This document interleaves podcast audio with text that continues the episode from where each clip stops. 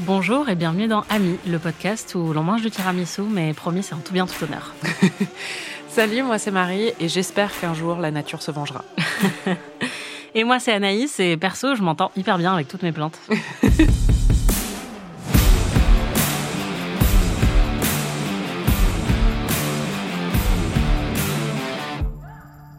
Cette semaine, on découvre ou redécouvre un film très intéressant. Une œuvre. Voilà, une œuvre. Non identifiée. de M. Night Shyamalan. Phénomène, qui est sorti en 2008. Et on s'est enregistré juste avant d'aller le voir, euh, puisque moi je l'avais vu et pas toi.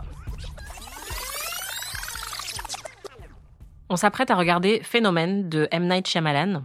Qu'est-ce que tu sais de ce film? Euh, Je sais pas. C'est The Happening en anglais. Bah franchement, je vois pas. Enfin, j'ai dû savoir, mais euh, je sais que j'aime bien euh, Shyamalan en vrai. Hein. Même les films qui sont censés être nuls. Euh. c'est pas celui où ils sont sur la plage et ils vieillissent hyper vite? Non, ça c'est Old. Ouais, d'accord. La plage qui rend vieux. Euh, il a toujours des très bons conseils. en fait, c'est cool parce que tu peux résumer tous ces films en trois mots. Tout ce que je peux te dire, c'est que moi, je ne l'ai vu qu'une fois, dans le cadre d'une projection spéciale au Alamo Drafthouse à Austin, mon cinéma préféré, qui parfois projette des films pour s'en moquer. Et euh, ils ont plusieurs manières de faire ça. Parfois, ils font venir des humoristes qui font une sorte de stand-up pendant que le film est en cours. Mais là, c'était un cas de figure où ils nous donnent un numéro de téléphone au début du film et en fait, on peut envoyer des blagues et elles apparaissent à l'écran, comme si on faisait un live tweet euh, et on peut choisir des pseudos et tout. Et donc, tu peux un peu euh, roster le film ou te moquer du film en direct en envoyant des textos et tu vois les blagues des autres pendant que tu regardes le film. Donc, mon expérience a été totalement teintée par ça, c'est-à-dire que je peux pas le prendre au sérieux dans tous les cas. et ça se prêtait très bien à l'exercice quand je l'ai vu. Mais je l'ai pas revu depuis et c'était il y a plus de dix ans. Je te montre l'affiche. Avec Mark Wahlberg. Ah, on est bien là. J'imagine que c'est un truc de zombie. C'est un truc de zombie? Non, pas dans mon souvenir. C'est un truc d'extraterrestre?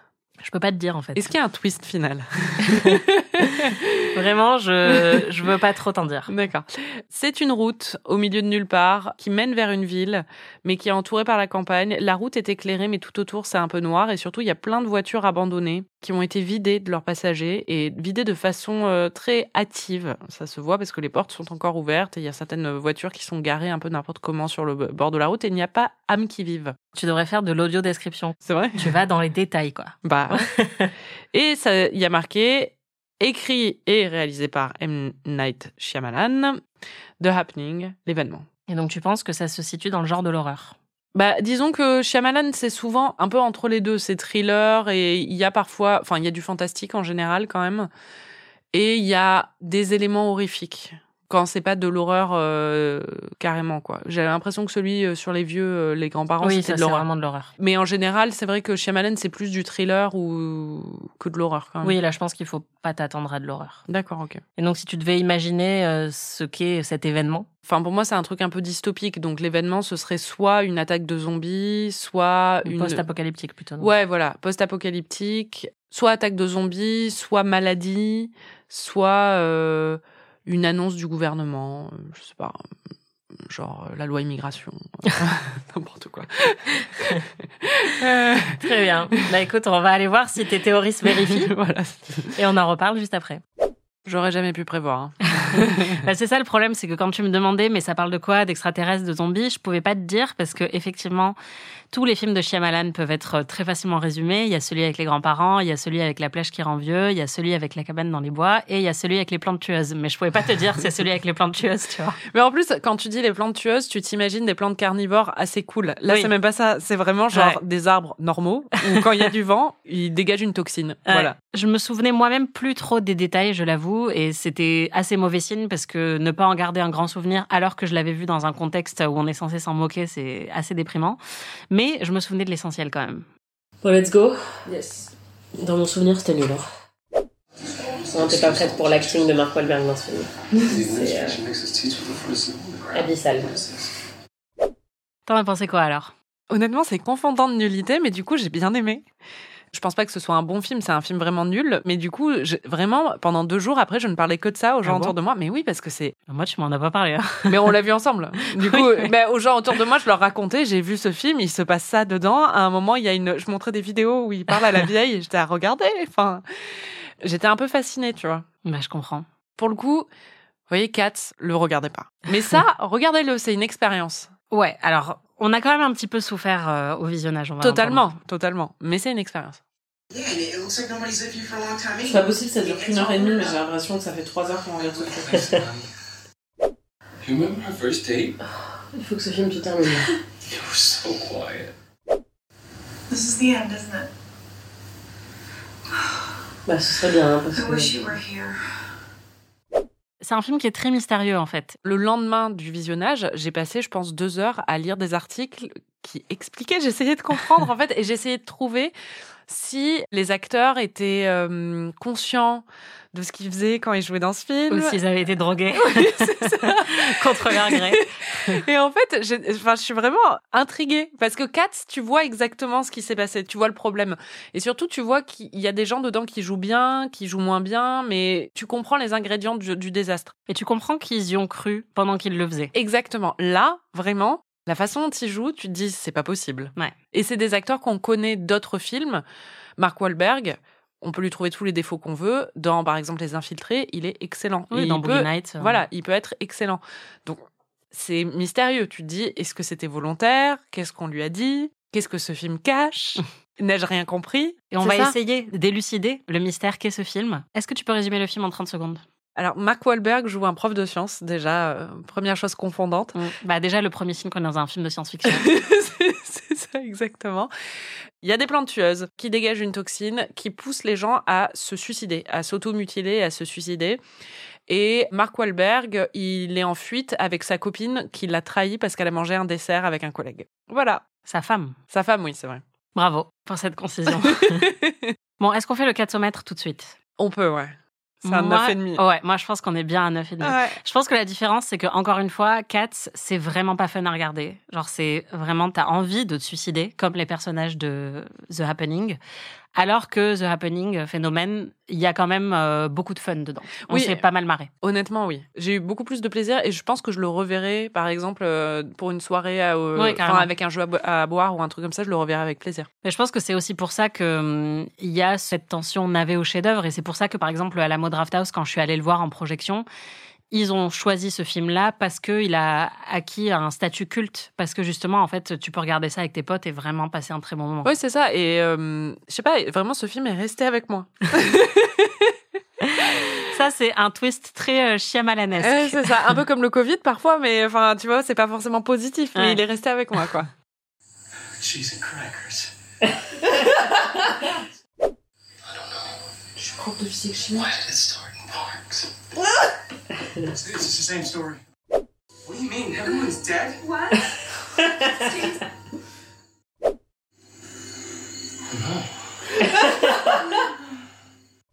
Il joue tellement mal. non, et puis, alors, dans l'extrait, on entend cheese and crackers à un moment. En fait, il y a un truc aussi dans ce film, c'est qu'ils ont des expressions qui sont très désuètes parfois. C'est aussi ça qui me fascine. J'ai du mal à savoir, on en reparlera, je pense, à quel point Shyamalan est conscient de l'humour que ça provoque et du décalage que ça provoque, ou est-ce qu'il est vraiment très sincère dans son écriture? On en reparlera, mais il y avait un- une volonté de hum, faire un film un petit peu vintage. Et euh, très clairement, je pense que ces expressions elles viennent de là. D'accord, mais du coup, c'est sincère, Euh, mais aussi décalé. Enfin, c'est compliqué. Le truc, c'est qu'il change de version euh, selon les interviews que tu lis de lui. Parfois, il dit qu'il a voulu faire un film de série B, et parfois, il dit qu'il a voulu faire un film de série B, mais qu'à un moment, c'est devenu plus profond que ça au fil de l'écriture. Donc, euh, tu sens que euh, parfois, il essaye de se dédouaner un peu plus qu'à d'autres moments, mais il avait envie de rendre hommage à des séries B et à des films d'antan.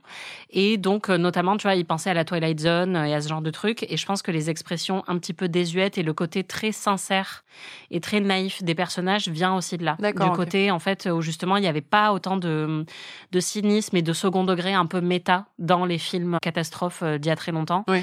Et qu'il a voulu euh, donner ce vernis-là un peu au film, sauf que pour moi, c'est pas assez assumé pour qu'on comprenne vraiment l'intention.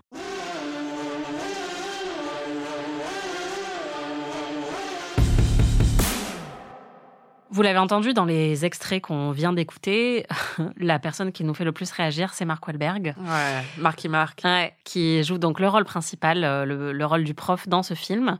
Il y a aussi Zoé Deschanel qui joue sa femme. Ouais. qui, pareil, est plutôt une bonne actrice d'habitude, et là, euh, Oui, alors on après, comprend pas trop ce qu'elle veut faire. Zoé de Chanel, honnêtement, c'est une assez bonne actrice, mais elle a quand même pas une gamme de jeux qui est très très euh, développée. Enfin, moi, j'ai jamais trouvé. Après, j'ai regardé tout New Girl. Je l'ai vu aussi dans 500 jours ensemble ou des choses comme ça. C'était pas le même niveau. Là, c'est stupéfiant. Ouais, bah en fait, euh, elle-même a dit que, euh, en parlant de ce film, euh, que la comédie lui parlait plus. Oui, bah, c'est ça. Bah, ça se voit parce qu'il y a des moments, en fait, t'arrives pas à comprendre ce qu'elle essaie de faire. Il y a des moments, elle bug, en fait. Enfin, t'as l'impression qu'elle est genre, euh. En plus, c'est bon, elle a des très grands yeux, elle écarquille vachement les yeux. C'est qui? Je crois que c'est Scorsese qui veut pas que ses acteurs.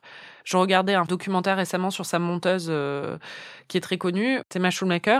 Elle parlait du fait que Scorsese refuse que ses acteurs bougent les sourcils, enfin qu'ils utilisent trop les sourcils pour euh, jouer la comédie parce qu'il trouve que c'est une béquille en fait et que c'est pas sincère.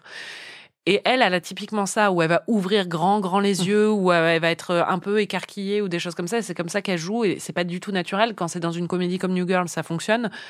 Là, en plus, tu ne sais pas si c'est une comédie ou quelque chose de sérieux. C'est très désarçonnant, quoi. Mais le problème, c'est que comme l'intrigue, c'est qu'il y a des toxines qui influent sur les capacités cérébrales des gens. Bah, quand en plus t'as des mauvais acteurs ou des acteurs qui jouent mal, tu te dis est-ce que c'est à cause des toxines des plantes ça, tu me ou disais est-ce pendant que le c'est parce qu'ils jouent mal Tu me disais, je crois qu'il va y avoir une révélation sur le fait que c'est des toxines. Et Bah en fait, ouais, pas c'est du ça. tout. Enfin, en fait, j'ai vraiment essayé de faire preuve de bonne foi envers Ouais. ce film, mais c'était compliqué. Il y a aussi John Leguizamo qui joue euh, le meilleur pote du prof, donc de Mark Wahlberg, et euh, leurs routes vont se séparer à un moment. Et lui aussi, c'est un acteur qui est vraiment très bon, qui a énormément tourné euh, au cinéma et en série. Et là, c'est pareil. En fait, il est complètement plat. Enfin, en fait. Eux et même tous les autres acteurs, on a l'impression qu'ils n'ont jamais eu d'interaction humaine C'est ça. et qu'ils n'ont jamais prononcé des mots. C'est ça. C'est plus que plat. C'est que j'ai l'impression qu'on est dans une autre dimension. Ouais, c'est Tu ça. vois ce que je veux dire? Ouais. Enfin, on est sur on une est autre dans la planète. Red Room, mais pas de manière euh, sympathique. J'ai l'impression qu'ils ont été remplacés par des extraterrestres qui essaient de prétendre être humains. Il y a aussi une petite réunion Succession inattendue dans le film, puisqu'il y a Alan Ruck qui joue Connor dans Succession et Jeremy Strong qui ont tous les deux des tout petits rôles. Alan Rock, il joue le proviseur de- du lycée. Et Jeremy Strong, il joue un militaire. Ce qui est très marrant, c'est que ta réaction à Jeremy Strong m'a provoqué un jumpscare. vraiment, il, faut, il fallait que tu baisses ton niveau d'intensité, surtout par rapport aux acteurs dans le film qui sont vraiment, eux, ils auraient pu absorber un petit peu de ton énergie. Et toi, t'en avais vraiment beaucoup. Jamais personne n'a été aussi heureux de voir Jeremy Strong.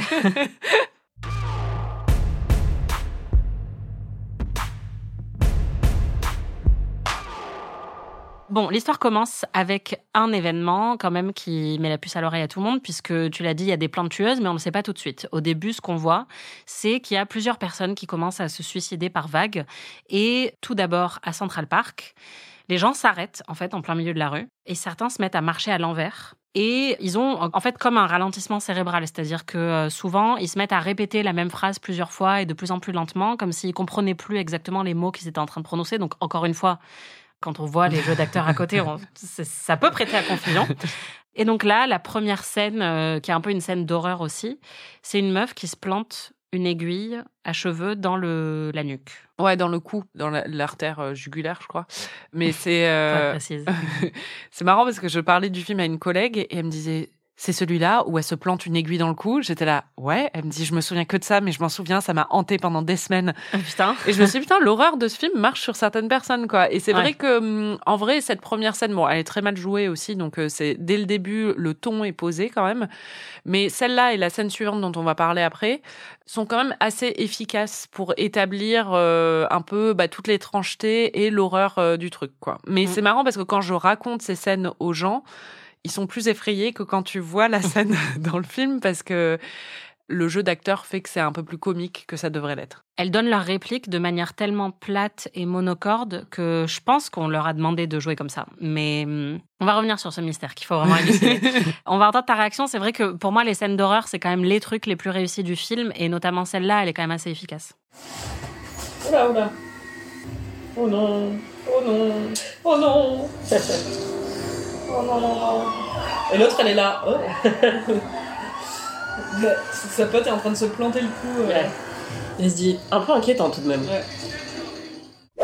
Donc ça commence déjà avec quelque chose d'assez étrange, mais on ne comprend pas ce qui est le plus étrange entre cet événement et la réaction des gens à l'événement. Oui, euh, il y a une scène de juste après avec des ouvriers qui commencent à tomber des échafaudages sur lesquels ils sont et du toit. Et c'est vrai que visuellement, quand on voit les corps tomber, par exemple, ça c'est très efficace. Je trouve qu'au niveau de l'horreur, ça fonctionne bien. Ce qui fonctionne pas, c'est le mec qui est en bas, l'ouvrier de chantier euh, dont on adopte le point de vue.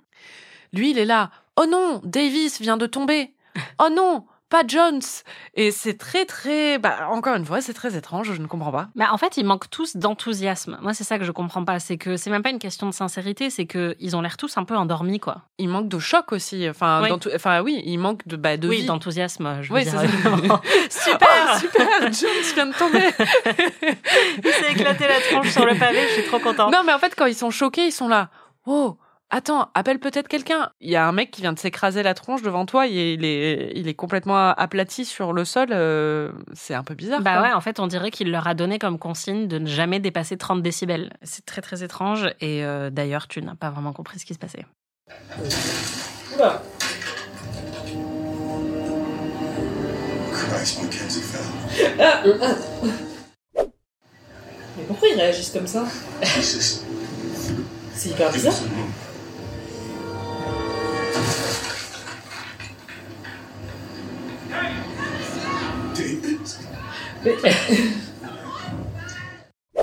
Et au bout de 6 minutes de film, tu as tiré ta conclusion sur ce qu'on était en train de regarder. Ah ouais, ok, c'est débile. He said we should dismiss the students. Ah, mais So, on peut arrêter le film, c'est un plans arrêt. off so we can be back when this is over. Je crois que le deuxième extrait, il est en train de parler à ses élèves, donc euh, Mark Wahlberg, parce que après les deux scènes d'ouverture à New York, on arrive à Philadelphia et on, on le découvre en tant que prof de sciences. Déjà, le cours, c'est censé être un prof cool, ça fonctionne pas du tout. Mais surtout, il y a des moments qui sont bizarres. Par exemple, à un moment, il leur dit "Hé les gars, attendez", pour leur parler. Et puis après, il fait "Non, rien". et, et tu comprends que c'est peut-être parce qu'il veut les prévenir de quelque chose ou leur dire qu'il les aime. Je sais pas, c'est leur prof, mais c'est étrange. Mais en fait, la façon dont c'est écrit et joué, c'est, je ne sais pas. Bah, il y a littéralement personne qui se comporte normalement dans ce film. C'est ça. We're in a small town, Jess. Nothing will happen to us here. Vous êtes débilos en fait. Calculus. Calculus. Stacy! Calcul, tiramisu. c'est l'apocalypse la plus débile de l'histoire. Oui, parce que il faut quand même préciser que cette scène, c'est donc une personne qui est en train d'être contaminée par la toxine, qui est au téléphone avec sa mère, et tout ce qu'elle dit, c'est calcul, calcul. Enfin, c'est vraiment en termes d'angoisse et de suspense, on est vraiment sur un niveau très très bizarre. Got kids? No. How come? You got a problem? Oh, mais c'est très étrange. C'est vraiment écrit à la truelle, en fait. C'est ça le truc, c'est que c'est ça qui est choquant. C'est pour ça qu'on se demande s'il a fait exprès. Parce que chez Amalan, euh, j'ai déjà dit plusieurs fois dans ce podcast, par exemple, Le Village, moi j'adore ce film et il y a d'autres euh, incassables ou des choses comme ça qui sont vraiment très bons. Et là, à un moment, on croise deux adolescents, donc qui les accompagnent euh, sur leur route pendant, je sais pas, 10 minutes à peu près du film. Bah, qui court à côté d'eux dans le pré. Voilà, c'est Et ça. pendant qu'ils sont en train de courir à distance comme ça, ils disent Comment tu t'appelles? C'est ça. Ils échangent leur prénom pendant qu'ils sont en train de courir, c'est absurde. Et après, parce que j'imagine que Shyamalan essaie d'établir un enjeu émotionnel par rapport au fait qu'ils n'ont pas d'enfants encore, euh, Mark Wahlberg et, et Zoé de Chanel. Mais pour l'établir, en fait, il utilise cet enfant de 13 ans qui dit T'as des enfants? Mais pourquoi t'as pas d'enfants? Comment ça se fait? Des questions qu'un enfant de 13 ans ne poserait jamais, en fait. Ouais, Enfin, c'est clair. il est en train de surtout dire T'as un problème Oui, Enfin, ça- Si t'as pas d'enfant, c'est parce que t'as un problème. C'est ça, ils sont en pleine apocalypse. Il en a rien à faire de ses enfants. C'est confondant. Du coup, on a quand même passé bah, tout le film à se demander si c'était fait exprès ou pas. Mais en fait, euh, il leur a dit de jouer mal. C'est cette scène que tu m'avais montrée Non. Il y a pire Bien sûr qu'il y a pire. kind of terrorists are these? Mais ils sont complètement cons. c'est vraiment grotesque en fait. Mais c'est fait exprès. Bah, j'espère. On va- se dire ça. Il faut se dire ça.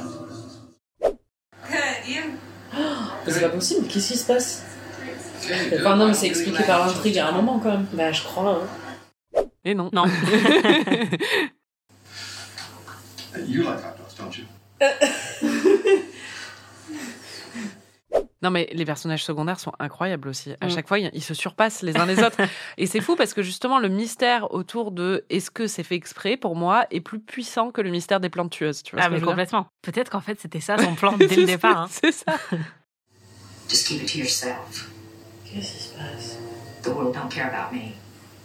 There's something happening in a few states. In this region, it's not safe. Mais qu'est-ce qui se passe Mais c'est. C'est délirant en fait. C'est. Bridgerton à côté, c'est. euh, Un chef-d'œuvre. Ouais. Un, un chef-d'œuvre de subtilité. Ouais. Anna- je, je- non, j'arrive pas à y croire en fait. Enfin, vraiment, j'arrive pas à y croire. J'arrive pas à croire déjà qu'il ait écrit ça, qu'il ait fait ça, de façon sincère. Et j'arrive pas à croire qu'un un studio de production l'ait laissé diffuser ça. Bon alors, à ton avis, il faut qu'on tranche. Est-ce que c'est fait exprès ou pas? Franchement, en regardant le film, je me suis dit oui. Je pouvais pas croire en fait qu'autant de gens aient participé à une œuvre avec ce résultat sans vouloir ce résultat. Ouais. Mais après, je suis allée lire des articles en ligne et des choses comme ça, et j'ai pas l'impression. J'ai l'impression que tout le monde a été un peu surpris par euh, bah, le résultat final, quoi. En fait, plus je m'éloigne du film, plus je prends de la distance, plus je me dis que c'était fait exprès. Parce que je ne peux pas euh, le concevoir autrement. C'est ça. Mais euh, c'est ce que je disais tout à l'heure. Ce qui est assez amusant et révélateur, c'est que Shyamalan lui-même change de version. C'est-à-dire que il a dit avant que le film sorte qu'il avait toujours eu l'idée de faire un film B et vraiment un excellent film B, enfin un film de série B. Et donc, dans ce sens-là, je peux totalement le comprendre. Et il y a plein de moments qui indiquent ça, parce qu'il y a des moments où on sent quand même que c'est volontaire, qu'il y a un vrai humour un peu décalé, euh, deadpan. euh. On sait aussi que ces acteurs sont généralement bons. Donc, pourquoi là, ils auraient joué tellement mal? On sait que les acteurs sont bons dans les films de Shyamalan de manière générale, donc c'est pas comme si c'était un mauvais directeur d'acteurs, même si ça peut varier. Il y a des films dans lesquels tu te dis euh, qu'est-ce qui s'est passé? Donc, il y a plusieurs éléments qui permettent d'accréditer la thèse de euh, c'est fait exprès. Mais après, tu vois aussi, par exemple, les producteurs du film qui, dans les featurettes sur le tournage, disent nous, ce qu'on voulait vraiment raconter, c'était derrière cette histoire d'apocalypse, l'histoire d'un couple en crise qui va se trouver au milieu de la fin du monde. Et là, t'es là, mais ce n'est pas possible. Si vraiment vous y croyez avec autant de sincérité, c'est qu'il y a vraiment eu un problème. Et effectivement, euh, Shyamalan lui-même, à d'autres moments, dit euh, non, non, euh, pour moi, en fait, on était dans une période de paranoïa. Et donc, euh, j'ai voulu appuyer sur les peurs contemporaines. Et je voulais que ce soit un film de série B, mais en même temps, c'est devenu de plus en plus profond au cours du processus. Donc, clairement, pour moi, c'est pas clair. Je pense que c'est comme dans Anatomie d'une chute, un mystère qu'on ne peut pas vraiment résoudre et qu'il faut choisir ce qu'on va croire. Et personnellement, je ne veux pas vivre dans un monde où ce film a été produit sans qu'il le fasse exprès. Je suis d'accord. Donc, je choisis de croire qu'ils l'ont fait exprès. Tu t'es tellement posé la question de est-ce que c'est volontaire ou pas que tu as fait une comparaison avec un cinéaste de chez nous qui, pour le coup, euh, fait des films sur lesquels il n'y a aucune ambiguïté en ce qui concerne l'humour absurde. On dirait un film de Quentin Dupieux, mais, Ouais, mais. mais qu'il a pas Moins beaucoup- rigolo. Ouais. Je pense que Quentin Dupieux peut nous attaquer en justice pour la comparaison que tu viens de faire. Non, mais si, si ce film est, est volontaire, tu vois ce que je veux dire Je pense que tu peux te marrer devant comme tu te marres devant un film de Dupieux, mais c'est vrai que Faudrait un twist final en fait qui montre euh, bah, un peu comme dans Yannick où il y a un moment où tu comprends pourquoi ils sont en train de jouer mal, tu vois ce que je veux dire? Ouais, et en fait, il aurait dû pousser les curseurs encore plus loin. C'est-à-dire qu'il y a Oui, des évidemment. moments de comédie dans le film, et je pense qu'il y a certains moments qui sont intentionnels, d'autres non, mais il faudrait qu'ils le soient tous et qu'on comprenne vraiment qu'on est en train de regarder quelque chose qui veut se moquer de ce qu'il est en train de faire. Oui, mais pour ça, et je sais que je viens de faire une profession de foi en disant que je croyais qu'il avait fait exprès, pour ça, il aurait fallu qu'il fasse exprès. Et il ne l'a pas vraiment fait exprès, même si j'ai envie de croire qu'il a fait exprès. C'est ça. En tout cas, moi, je crois qu'au fil du film, je suis devenue de plus en plus philosophe et j'ai décidé d'accepter mon sort. Je crois qu'à la fin, le, du- le film offre des réponses. hein. Après, sont-elles satisfaisantes? Et surtout, méritait-elle euh, ce voyage Mhm. qu'on a accompli jusque-là? Pas du tout. Ok, Raphaël Enthoven. La réponse est je ne sais pas. Ce genre, le doute subsiste. mais bon, le pire dans tout ça, mais aussi le plus savoureux, il faut ah ouais, dire, c'est le meilleur. c'est le jeu de Mark Wahlberg, Ah, j'ai adoré. qui est exceptionnellement nul. et qui est, ouais, en fait, d'une telle sincérité, mais qui joue comme euh, quelqu'un qui n'a jamais essayé de jouer la comédie et qui serait très, très, très mauvais dans Mais un cours de théâtre débutant en CM2. En CM2, il y a plus de sincérité, il y a plus de Ouais, spontanéité. moi, honnêtement, j'étais meilleure en CM2. Je pense que c'est quelqu'un qui ne sait pas ce que c'est que jouer la comédie, qui n'a jamais vu un film ou une pièce de théâtre et qui ne connaît pas le concept. Tu vois ce que je veux dire? On dirait qu'on lui a fait un lavage de cerveau juste avant de le mettre sur le tournage et qu'on a dit là, tu vois ces trucs qui bougent sur la page, c'est des mots. Essaye les de les lire. Voilà. tu vas voir, ça va passer tout seul. Il y a un moment que je t'avais peut-être un petit peu survendu, mais qui m'avait beaucoup marqué au moment de mon visionnage d'origine, aussi parce qu'il a été ensuite détourné et parodié. Et c'est une scène qui illustre parfaitement toute cette sincérité de Mark Wahlberg. Euh, Est-ce que tu veux décrire la scène? Oui, alors euh, ce qui est fou quand même, c'est que leur périple dure en fait 24 heures. Mais on a un peu l'impression qu'il a duré trois semaines en regardant le film. Mais donc au bout de 12 heures de route en fuyant Philadelphie, ils se retrouvent dans une, une cabane dans les bois chez une vieille dame qui vit très isolée et qui a l'air un peu déséquilibrée. La première interaction qu'il a avec elle, elle lui dit Pourquoi vous regardez ma limonade? Voilà, exactement. Elle pense qu'il en veut à sa limonade. et après, ils dînent ensemble. Donc, il y a lui, sa meuf, jouée par Zoé Deschanel, et une petite fille. On expliquera plus tard comment ils se sont retrouvés avec elle. Parce qu'ils devaient se retrouver avec un enfant à un moment pour, Voilà. euh, pour apprendre à avoir un enfant. Mm.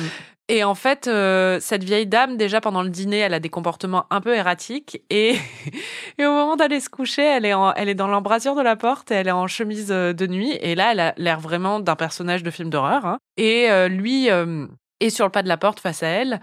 Et elle lui dit euh, Vous êtes venu me voler des choses, c'est ça d'abord Oui. Euh, Et après, elle lui dit Vous comptez m'égorger dans mon sommeil, c'est ça? Et lui, il est là Hein? Mais comment ça? Non? Ah Bah non, pas du tout. Planning on stealing something? No, ma'am, we're not. Plan on murdering me in my sleep? What? No. What No Et donc, il y a eu un remix de ce moment. Et c'est une vidéo que j'ai vraiment beaucoup trop regardée, je dois l'avouer. C'est vraiment un banger, en fait. On va l'écouter. What? No. What? No. What? What? What? No. Ma'am, we're not. What? No. What? What? What? No. What? What? What? No. What? What? What? I hear you whispering. What? No. What? What? What? What? No. What? What? What? Un bop. Voilà. Si vous vous demandez ce que j'ai fait euh, pendant toute l'année 2010, c'était juste chanter ça. en boucle.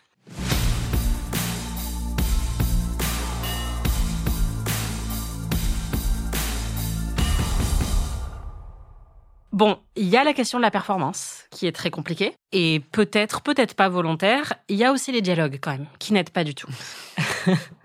Parce que là aussi, on dirait que ça a été écrit par quelqu'un qui ne sait pas comment fonctionnent les mots, comment fonctionnent les histoires, les émotions. C'est vraiment très, très, très absurde. Peut-être qu'on va apprendre un jour que ça a été écrit par une IA. Bah, peut-être. Mais je crois que Même une vieille IA qui comprenait pas encore. Genre avant ChatGPT 4. Ouais, c'est ça, genre les IA qu'il y a dans Buffy, quoi. Genre dans la saison 1 de Buffy. Ouais.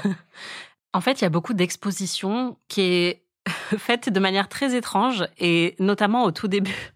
Enfin, juste, c'est même pas de l'exposition, c'est. euh, Des mots qui se sont alignés les uns après des les ouais, autres. voilà, puisque le premier événement a eu lieu à Central Park et le deuxième a lieu dans un parc à Philadelphie. Et en fait, quand ils sont en train de se rendre compte de ça dans le train, il y a Mark Wahlberg qui dit Another park? Un autre parc? Comme si c'était très surprenant. Et en fait, t'es là, bah oui, c'est un lieu public. Enfin, je sais pas, parce que la première thèse, euh, c'est que c'est euh, des attaques terroristes. Et juste, il y a rien qui va dans la manière dont il est surpris par le fait qu'un autre parc a été touché. À la rigueur, qu'ils disent un parc de Philadelphie, tu vois, parce que c'est vrai que c'est pas New York. Ouais, mais je pense aussi que oui, bah, c'est pour souligner le fait que c'est des plantes. Mais on n'est pas de Oui, c'est ça. C'est c'est pour nous mettre la puce à l'oreille. Voilà. C'est ça que tu es en train de dire. Exactement. Mais le mieux, c'est quand ils se sentent obligés de, de préciser. de préciser que Princeton est une ville. c'est ça.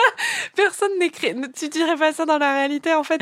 Il dit, elle est allée dans la ville de Princeton. C'est comme si tu disais, je vais dans la ville de Bordeaux Ouais. en week-end. Et si on prenait le moyen de locomotion qui est le train? C'est ça. Baby, I know she got out. She's headed to the town of Princeton. Il y a aussi une scène qui est censée être émouvante, je pense, où pour rassurer une meuf qui est en train de faire une crise Ah, de panique, oublié. il lui colle un problème de maths. Mais moi, si tu veux faire en sorte que je ne me suicide pas, c'est vraiment contre-intuitif comme, euh, comme option parce que je risque de me suicider beaucoup plus vite si tu me files un problème de maths alors que je te connais pas et que je suis enfermée dans une voiture avec toi en fait. Ouais, Parce qu'il était prof de maths, son meilleur ami. Oui, C'est et ce qu'il définit en, en premier, parce qu'il est C'est tout le temps en train de sortir des statistiques. Donc, euh. Cette scène est affreuse.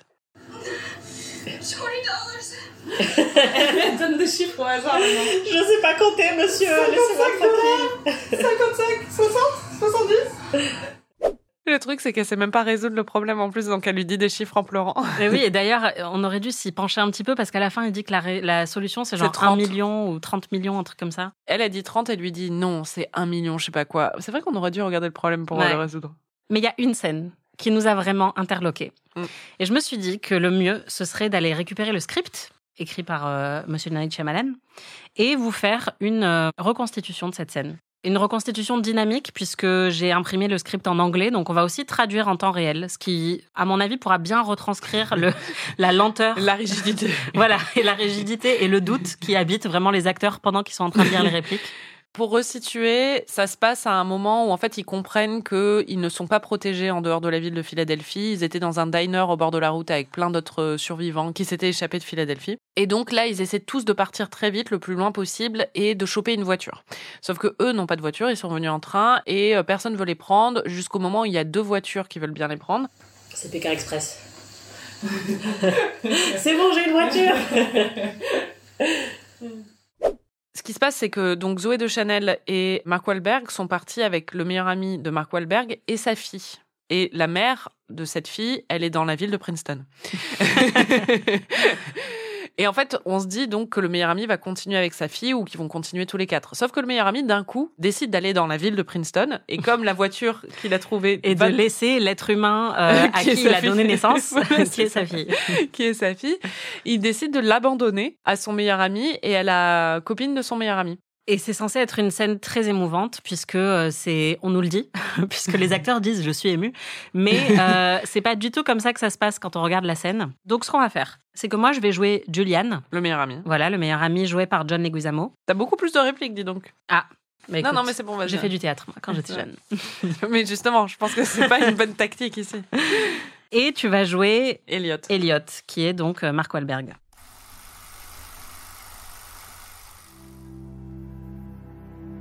Juliane et Elliot se regardent.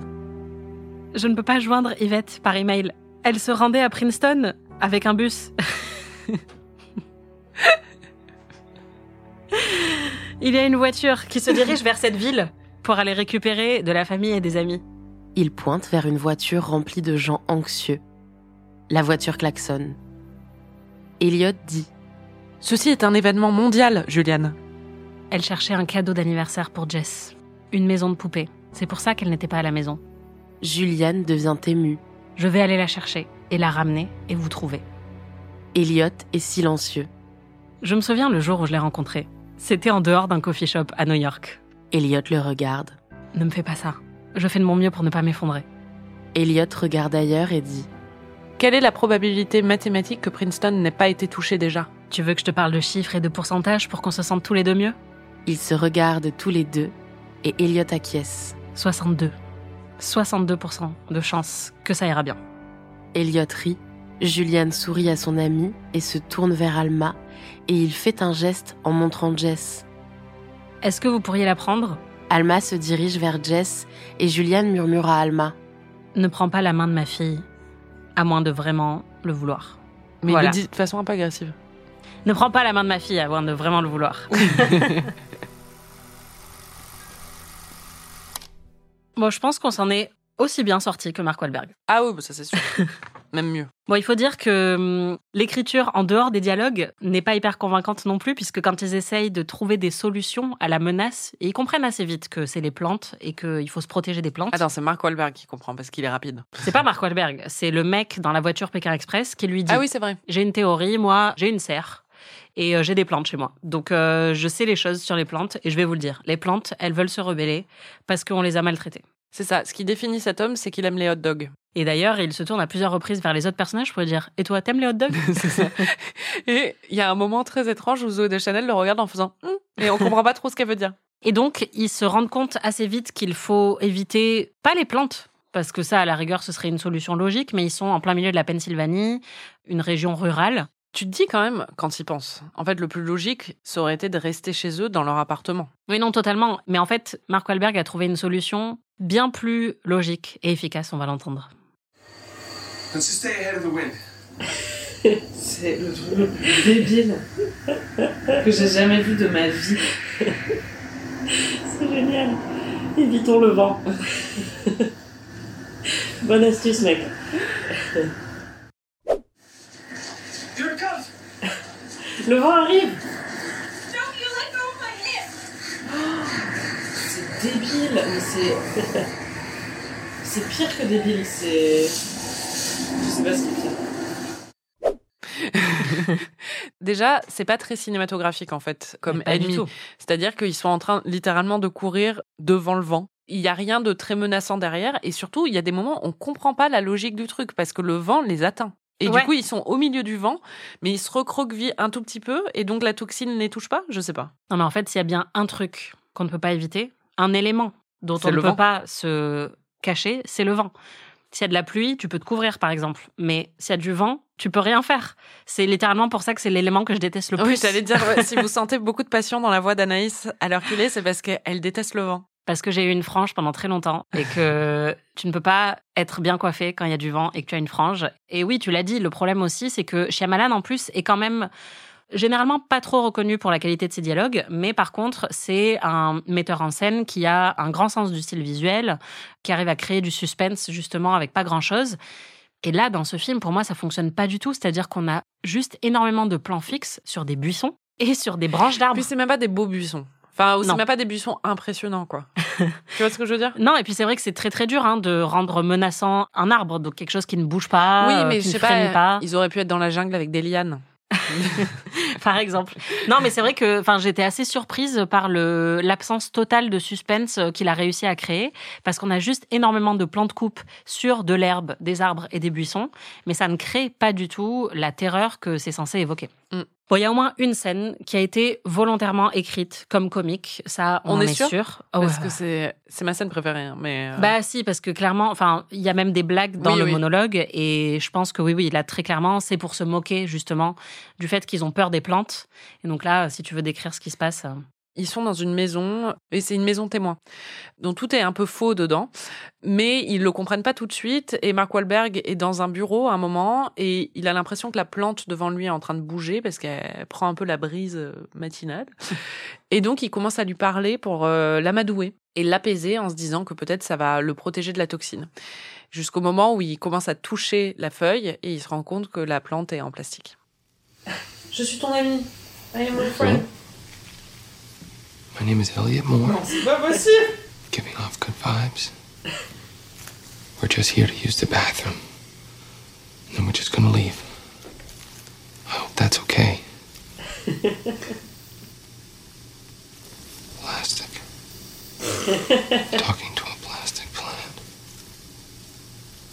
I'm still doing it. pour moi là clairement l'intention. Le I'm still doing comique. it Ouais. prouve que oui. C'est une très bonne blague. Non, et puis c'est vrai que là, il pousse le truc un petit peu plus loin, c'est-à-dire que, enfin, t'as Mark Wahlberg qui parle à une plante et qui lui dit bonjour, je m'appelle Elliot, je veux juste utiliser les toilettes. Forcément, c'est rigolo. Ouais, bah oui. Le problème, c'est que quand tu t'es déjà tapé une heure de doute sur est-ce qu'ils sont censés jouer la comédie ou pas, ça n'atterrit pas avec la même puissance, Ouais. malheureusement. And the Oscar goes to And the Oscar goes to. C'est nul On va faire un petit retour sur les critiques qui n'ont pas été très généreuses, tu t'en doutes. Bon, déjà, tu l'avais vu, le film a 18% sur Rotten Tomatoes, 2,2 sur Allociné. The New Republic a dit que ce film provoquait une stupéfaction. Un film si stupide dans sa conception et inepte dans son exécution qu'après l'avoir vu, on se demande presque s'il était réel ou imaginé. C'est vrai que ça crée une vrai, espèce mais de, c'est ça, ouais, hein. de transe en fait, c'est ça, vraiment. ouais. Mm. Collider, ça, ça m'a fait beaucoup rire. C'était euh, une critique qui a été publiée avant la sortie du film et je pense que ça a beaucoup contribué aussi à créer le buzz négatif autour. Le critique de Collider a dit The Happening, euh, donc phénomène, est vraiment un très très mauvais film. Et je dis ça sans hyperbole, mais je pense que Mark Wahlberg livre peut-être la pire performance que j'ai vue de toute ma vie. Et ensuite, il dit ce que Shyamalan réalise, c'est que c'est très très difficile de faire une coupe vers un arbre qui a l'air menaçant. Mais ça ne l'empêche pas d'essayer. Alors, ce qui est très drôle, c'est qu'il y a aussi eu des hum, réactions plus positives au film, et je pense qu'elles venaient justement en réaction au mauvais buzz qui avait été bâti avant même la sortie, et notamment Manola Dargis du New York Times, qui a dit qu'en fait tout le monde avait décidé que ce serait nul avant que le film sorte, et donc je pense que ça se sent aussi dans la critique qu'elle a voulu lui trouver des points positifs. Bon, elle dit que la performance de Mark Wahlberg est solide, et que sa présence sincère et investie ancre l'histoire et lui donne un but, contrairement à Madame Deschanel, qui semble fort surprise ou fort alarmée d'être dans ce film. Oui, c'est ça. Mais alors après, c'est là que ça se corse parce que c'est le genre de compliments qui font vraiment pas plaisir. Elle dit Il y a après tout un certain plaisir à observer un magicien sortir même un lapin galeux d'un chapeau usé. Mais voilà le truc avec les scénarios catastrophes, ils nécessitent soit une sortie de secours, soit le poids de la tragédie. Simplement bousculer le monde parce qu'il nous énerve, ça ne suffit pas. Et je pense que là, elle a vraiment mis le doigt sur le truc, c'est-à-dire que un bon film catastrophe, pour moi, il faut que il ait plus de pathos. Et là, il n'y a pas vraiment de pathos dans le film. Enfin, Puis il n'y a pas de catastrophe en fait. pas vraiment. Non. Il pourrait y en avoir une, mais elle paraît pas euh, si euh, inévitable que ça. Roger Ebert, qu'on cite souvent ici, je sais pas si tu l'as vu, mais il a mis trois étoiles à ce film vrai? Sur quatre. Ouais. Il a dit qu'il trouvait le film euh, étrangement touchant. On sent que vraiment il se ramollissait un petit peu Ouais, en c'est ça, 2008. euh, il était un peu trop bisounours. Mais euh, ce qui est marrant, c'est que là aussi, en fait, il explique pourquoi il a aimé le film. Il lui trouve tous les défauts dont on a parlé, mais il dit Ça fait un petit moment que je me dis que nous sommes dans l'acte final euh, avec la planète. que nous avons insulté la planète tellement qu'elle ne pourra plus s'occuper de nous, elle est épuisée. Ça ne m'avait jamais traversé l'esprit que la végétation puisse nous exterminer. Mais ce que j'admire avec euh, Phénomène, c'est que son rythme et sa substance m'ont permis d'examiner ces pensées-là. Donc vraiment, ça encore, c'est un compliment vraiment à la con, quoi. C'est genre, en fait, je me suis tellement fait chier que j'ai commencé à penser à la planète et à l'écologie. La France a beaucoup aimé. C'est pas vrai. Ouais. La Euh, France, les critiques français. les critiques français ont beaucoup aimé ce film. Il y a vraiment beaucoup de critiques plutôt positives. Thomas Sautinel au Monde a mis 4 étoiles. Et il nous dit Le réalisateur du Sixième Sens a décidé de renouer avec le public en lui proposant un produit très prisé ces temps-ci, une histoire d'apocalypse et de survivants. M. Night Shyamalan, qui déteste qu'on le confonde avec d'autres cinéastes, a procédé à rebours de ses confrères. Donc là, il compare à Je suis une légende, qui était sorti euh, Ouais, au même moment, qui, selon lui, était une vieille série B gonflée en super production et en effet numérique étourdissant. Il y a plein de coquilles dans son article. Phénomène, à l'inverse, est un film ambitieux que M. Night Shyamalan a revêtu des atours de la série B. Ce qui arrive aux survivants est assez palpitant, jamais terrorisant et souvent émouvant. Et en fait, je pense que là, on a un peu la clé du truc, c'est que c'est arrivé dans un contexte où il y avait plein de films un peu boum boum, films catastrophes boum boum, Oui. et que celui-là est beaucoup plus calme. En entendant cette critique, ce que ça m'évoque, c'est que j'admire quand même plus ce film que d'autres parce que je trouve qu'il essaie de faire quelque chose au moins. Tu vois ce que je veux dire? Je suis d'accord. Il y a une audace dedans et il y a une sincérité justement qui est dérangeante parce que tu te demandes euh, comment il a pu être sincère sans avoir de second degré par rapport à ça. Mais en même temps, je trouve que c'est pour ça que c'est resté avec moi après, même si ça m'a insupporté sur le coup, c'est que cette sincérité, elle est touchante au final. Et c'est le truc avec Shyamalan, c'est qu'il s'en est pris plein la tronche pendant des années, tout ça, mais il continue à faire son truc et il continue à faire euh, ces twists qui sont parfois des gimmicks, qui sont parfois trop sincères ou des choses comme ça. Et parfois ça fonctionne, parfois ça fonctionne moins bien, mais je trouve qu'il a une audace et une, euh, ouais, une honnêteté dans son propos que je trouve assez admirable au final, quoi. Euh, Je pense que c'est pour ça qu'il a à la fois énormément de détracteurs et énormément de défenseurs parce que effectivement, il a une grande sincérité dans ce qu'il fait. Il est très passionné, ça se voit et ça se sent dans tous ses films. On sent que c'est pas un truc qu'il a fait à l'arrache et euh, c'est aussi quelqu'un qui fait ses propres films. C'est-à-dire que tu peux pas vraiment le comparer à, à grand monde euh, Ouais, dans, dans l'écosystème hein, actuel. moins, euh. Voilà, c'est ça. Personne Non, mais n'a c'est ça. phénomène. Enfin, par exemple, Cats, le problème, c'est c'est une grosse production hollywoodienne qui est moche et qui est plate et qui a pas de personnalité. Là, on peut pas reprocher ça à ce film. C'est qu'il est très étrange et complètement lunaire et franchement nul. Mais il y Mais a. il est nul avec sincérité Bah, c'est ça. et avec audace. Ouais. En fait, je l'ai lu dans beaucoup de critiques et c'était aussi dans la critique de Roger Ebert. Je l'ai pas lu en entier, mais lui aussi a souligné ça, le fait qu'il y a beaucoup d'archétypes dans les films catastrophes où les gens vont être en panique totale euh, et se tourner un peu les uns contre les autres, en fait, euh, s'entretuer à la gare, euh, hurler. Et en fait, c'est vrai que là, à l'inverse, on est dans un film qui est très calme. On l'a dit, tout le monde murmure en fait, mais il y avait un côté peut-être apaisant pour beaucoup de critiques à l'époque qui se sont dit, bah au moins, il fait pas comme tous les autres films catastrophes. Et c'est vrai que les gens sont plutôt dans la confusion. Ils prennent le train et ils regardent un peu les actus ensemble, ils se partagent des infos, ils se disent ah mais t'as vu ça? Et c'est vrai que peut-être que les critiques en avaient marre de voir juste des gens se hurler dessus et, et s'entretuer. Pour moi, le gros problème quand même, c'est que Shyamalan lui-même et les acteurs et tout le monde, en parlant de ce film, le comparent aux oiseaux, qui est un de mes films préférés et un des plus grands chefs-d'œuvre de l'histoire Ouais. du cinéma, et qui est une très bonne comparaison, mais euh, pas dans le bon sens pour Shyamalan, parce que c'est aussi là prendre un élément qui est pas du tout censé faire peur à la base, des oiseaux, pour créer une terreur très profonde. Les oiseaux le fait avec brio, phénomène ne le fait pas. On n'a pas du tout peur Non, des plantes non, quand on les ça. voit, on n'a pas peur quand on voit les- l'herbe frémir. Les Inrocks, par exemple, ont aussi beaucoup aimé et disent que la nature s'avère être un excellent méchant de cinéma, parce que désormais la menace gît dans chaque décor. Tous les milieux que traversent les personnages, une innocente clairière, un anodin sous-bois, deviennent tout à coup des menaces en puissance, et ce détournement du familier en puissance horrifique est un des plus astucieux opérés depuis les moineaux tueurs d'Hitchcock. Et là, je suis désolée, mais je suis pas d'accord en fait. Enfin, Non, moi, mais ça, ça me, ça me aurait pu, terrifie en pas fait. du tout. Ça aurait pu, mais c'est pas le cas. Non, non, c'est pas le cas. Moi, j'ai pas du tout été terrifiée. À aucun moment, j'ai eu d'anxiété ou de peur pendant ce film. C'est tout le problème. Mais, euh, enfin, c'est pas tout le problème. Il y en a plein d'autres. mais par contre, en fait, je trouve que l'idée, au final, est conne. Enfin, des plantes tueuses et tout ça. Mais c'est vrai qu'elle a un gros potentiel pour me rendre anxieuse. C'est-à-dire que moi, Oui, je- oui. enfin, j'ai une anxiété écologique. T'en as une aussi. euh, et du coup, ça appuie sur certains boutons euh, qui pourraient vachement fonctionner, quoi. Du coup, ça m'évoquait des choses qui étaient légèrement anxiogènes, mais la façon dont ça le faisait n'était pas efficace, quoi. Ouais, pour moi, l'idée, elle est pas bête du tout. Hein. Je pense que c'est un très bon concept, mais c'est l'exécution euh, qui est mauvaise. Et d'ailleurs, Shyamalan a toujours des bons concepts. Mais là, euh, c'est juste ce qu'il en fait. Et enfin, les Inrocks, ils écrivent quand même qu'il réussit la gageure de terroriser avec rien de plus qu'une légère brise qui fait onduler feuillage et arbustes. Bah Non, non, non, ni toi ni moi n'étions terrorisés. Ah non, quoi. mais j'étais même pas terreau. Jeu de mots euh, jardinier. Bravo. Et en fait, il y a un truc qui va t'intéresser quand même, c'est le Guardian qui a réévalué le film. Ils ont une rubrique euh, qui s'appelle Oui. Hear Me Out.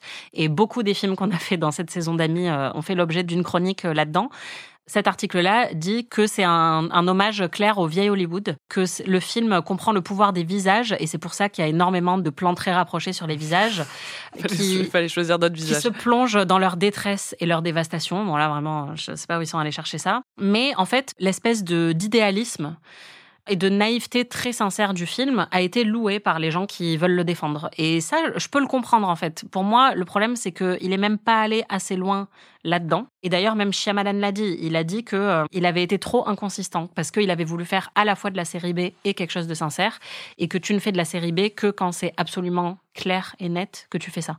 Et je pense qu'il a été un peu partagé entre différents tons. D'habitude, ça marche plutôt bien quand il mélange les tons. Et là, juste, euh, pour moi, le problème, c'est que tu as une, ou deux scènes de comédie au milieu de scènes qui sont juste voulues comme sincères, où lui-même, je pense qu'il savait pas trop s'il voulait qu'elles soient drôles ou pas euh, quand il les a tournées. Enfin, c'est la meilleure explication que je trouve.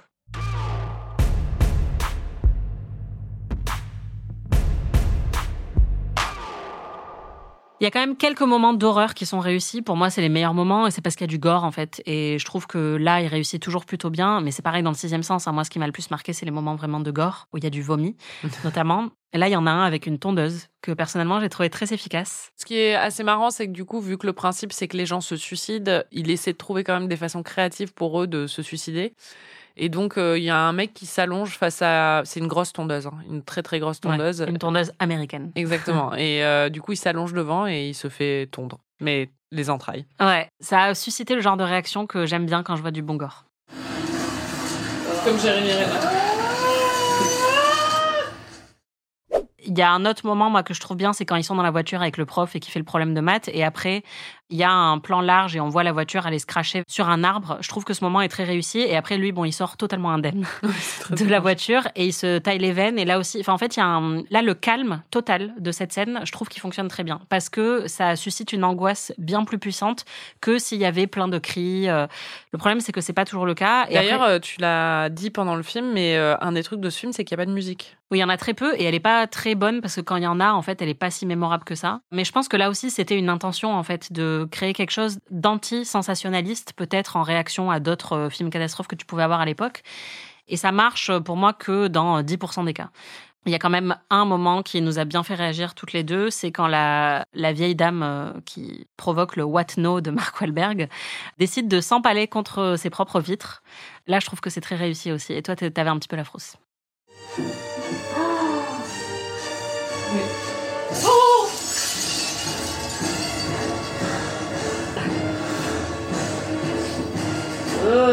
C'est pas mal quand même. Bon, il faut qu'on parle de Joey. Et non, il ne s'agit pas de Joey Tribbiani. Qui aurait pu jouer dans ce film Complètement. Complètement. Mais de Joey, avec qui Zoé Deschanel a mangé un tiramisu. Et- Attends, spoiler, il faut pas, il faut, il faut bâtir un peu le truc. Joey, c'est son amant en fait. Mais tout ce qu'elle a fait avec lui, c'est manger un tiramisu. C'est ça, et c'est catastrophique. C'est-à-dire qu'elle ressent une culpabilité profonde. C'est la pire trahison. Alors, on connaît les est-ce que embrasser c'est tromper Est-ce que regarder c'est tromper? Mais on ne connaissait pas est-ce que manger un tiramisu c'est tromper? Et là, oui, la réponse est oui, visiblement. Voilà, ce film l'a inventé. Et ça nous a vraiment beaucoup, beaucoup fait rire parce que là aussi, c'est joué totalement premier degré. Mais je pense, encore une fois, peut-être qu'il y avait une volonté d'humour là-dessus. Bah, j'espère quand même. Parce que, ouais, c'est pas possible autrement en fait.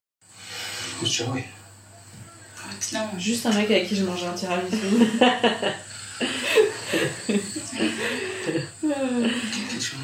Comment tu as osé manger un tiramisu avec Joe Comment t'as pu me faire ça Je savais que t'étais pas engagée dans cette relation. Maybe he's onto something. His name is Joey. He's at work? We went out and we had dessert. I went out and I had dessert with him and I told you I worked late and I didn't work late. I'm feeling really guilty in case we're gonna die. Just c'est pas possible. You lied to me. Mais quoi?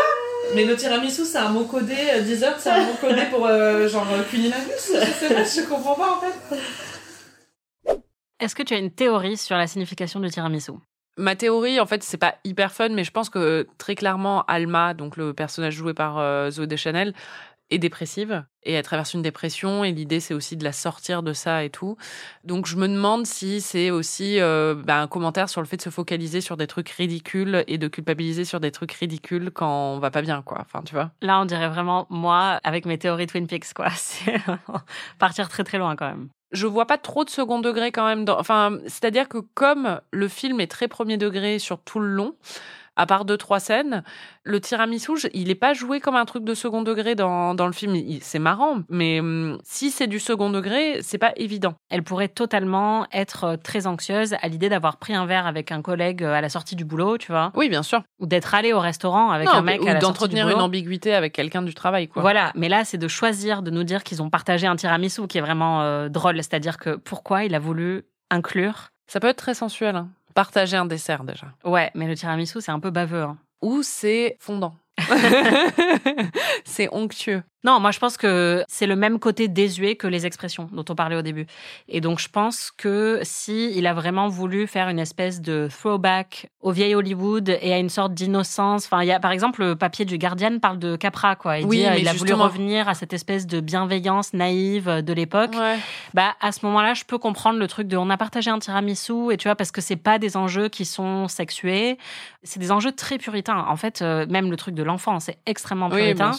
Et donc là, on n'est même pas sur de la tromperie. Et c'est euh, comme son meilleur pote qui lui dit Je l'ai vu à ton mariage, je l'ai vu pleurer. Bon, enfin, c'est quand même des trucs euh, qui sont très très légers ou minimes. Et hum, peut-être que Shyamalan avait envie de faire un truc. Je sais pas, il était en réaction à Love Story, tu vois. Il se disait On va trop loin dans, euh, dans le vulgaire. faut arrêter avec Loana et Jean-Edouard dans la piscine. Moi, je veux revenir aux valeurs sûres, au tiramisu. Et déjà, partager un tiramisu avec quelqu'un, c'est s'engager, tu vois. C'est vrai. Ce qui se passe, c'est qu'il y a une réponse à cette scène plus tard. Mais ça, c'est brillant. C'est brillant. C'est-à-dire qu'à un moment, Mark Wahlberg, de façon très premier degré, mais au final, on se rend compte que c'est une blague, se tourne vers Alma à un moment et lui dit J'ai été à la pharmacie. La pharmacienne, elle était hyper mignonne.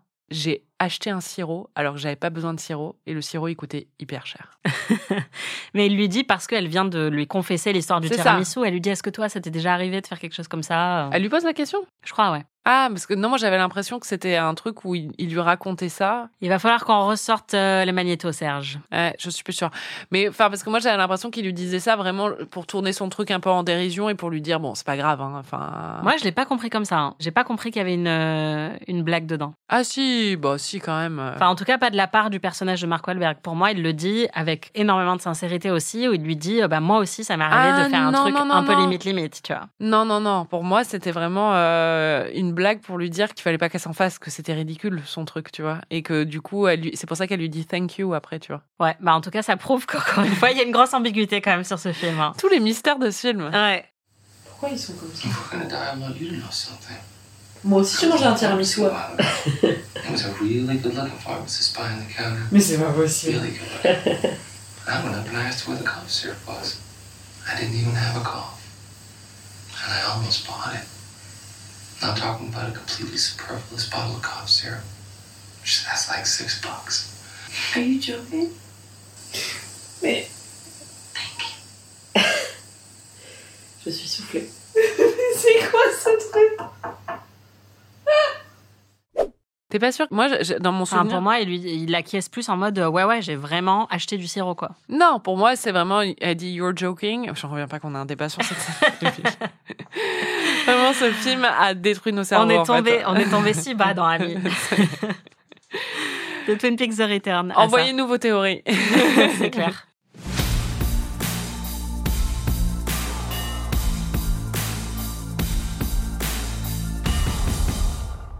Même la fin est décevante puisque c'est une des caractéristiques euh, de Shyamalan il a été parfois même un peu trop réduit à ça, mais c'est le fait qu'il aime bien les twists à la fin des films.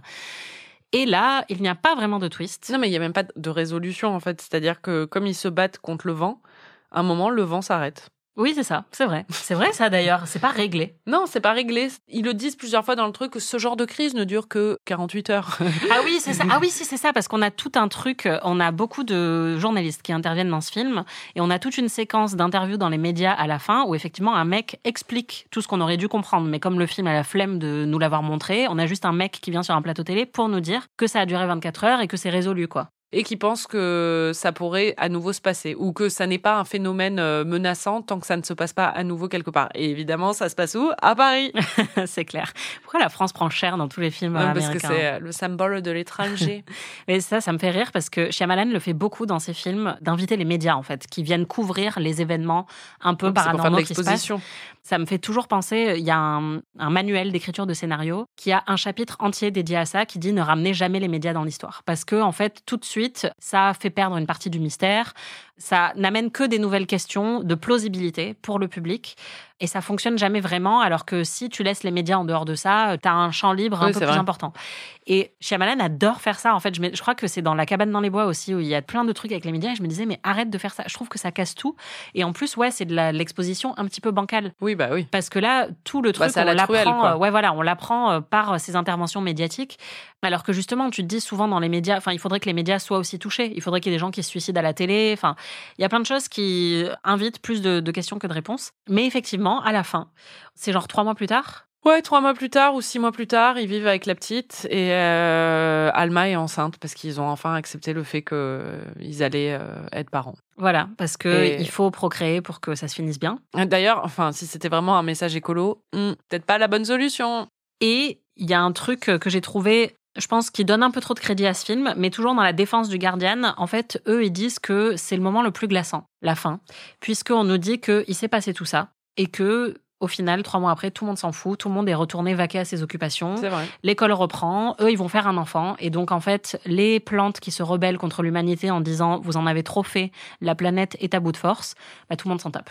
Jusqu'à ce que les plantes attaquent Paris. Exactement. Et là, vont au moins rigoler. hein. Mais je trouve que c'est une bonne manière de le lire, Week. mais c'est ça. Mais j'aurais aimé qu'on le ressente un peu plus dans le film, et c'est ça le problème, c'est que pour moi, quand on voit le film, Ah bah non, Euh, non, on se dit juste c'est naze, elle est enceinte, ok, cool pour elle, mais enfin pourquoi quoi? C'est ça. Navet ou chef-d'œuvre? Navet ou chef-d'œuvre? Navet ou chef-d'œuvre Naouch ou Chna Navet ou chef-d'œuvre Moi, je dirais que c'est un navet attachant. non, c'est vrai, c'est un navet, très clairement, mais j'ai de l'affection pour ce navet. Oui, moi je dirais que c'est un navet dans le bon sens du terme. C'est-à-dire que Cats, par exemple, je voulais pas le qualifier de navet parce que ce serait Oui, trop gentil. Enfin, là, c'est un nanar, quoi. Battleship, c'est un nanar. Oui, bon, Ça, c'est un navet. C'est un, un charmant navet. Un navet tellement sincère que tu veux bien l'inclure dans ta soupe. S'il fallait lister trois qualités de ce film, Écoute, je vais dire sa sincérité déjà, parce que je trouve ça beau. Ensuite, l'autre qualité, les scènes de gore, je dirais. l'humour malgré lui. Enfin, ça m'a fait beaucoup rire. C'est vrai. Et la maison est hyper belle. La maison dans la campagne. D'ailleurs, je comprends pas qu'il la garde pas et qu'il retourne à Philadelphie à la fin. C'est aussi euh, le film qui nous a donné What No, le remix. Donc rien que pour ça, on vrai. peut le remercier. Merci de nous avoir écoutés. Merci Marie. Merci Anaïs. Si vous voulez voir ou revoir Phénomène de M. Night Shyamalan, le film est disponible en streaming sur Disney+. Vous pouvez retrouver tous les épisodes d'Amis sur slate.fr ou votre plateforme de podcast préférée. Dans le prochain épisode, on revisite N'oublie jamais The Notebook en VO avec euh, le meilleur acteur de tous les temps, Ryan Gosling. tout à fait. Si vous découvrez ou redécouvrez ces merveilles du 7e art en même temps que nous, n'hésitez pas à partager vos impressions sur les réseaux sociaux, on adore vous lire.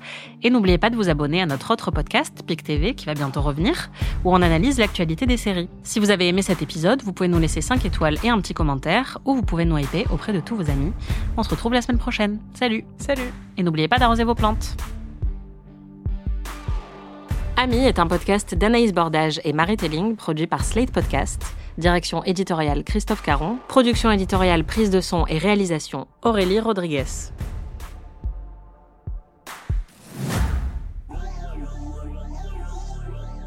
Bon, Il y a quand même un truc qui ne change pas, c'est toujours euh, tes considérations pratiques. Il a pris que ça comme affaire, c'est l'apocalypse? Oh, le mec, il a pris un sac à dos, quoi.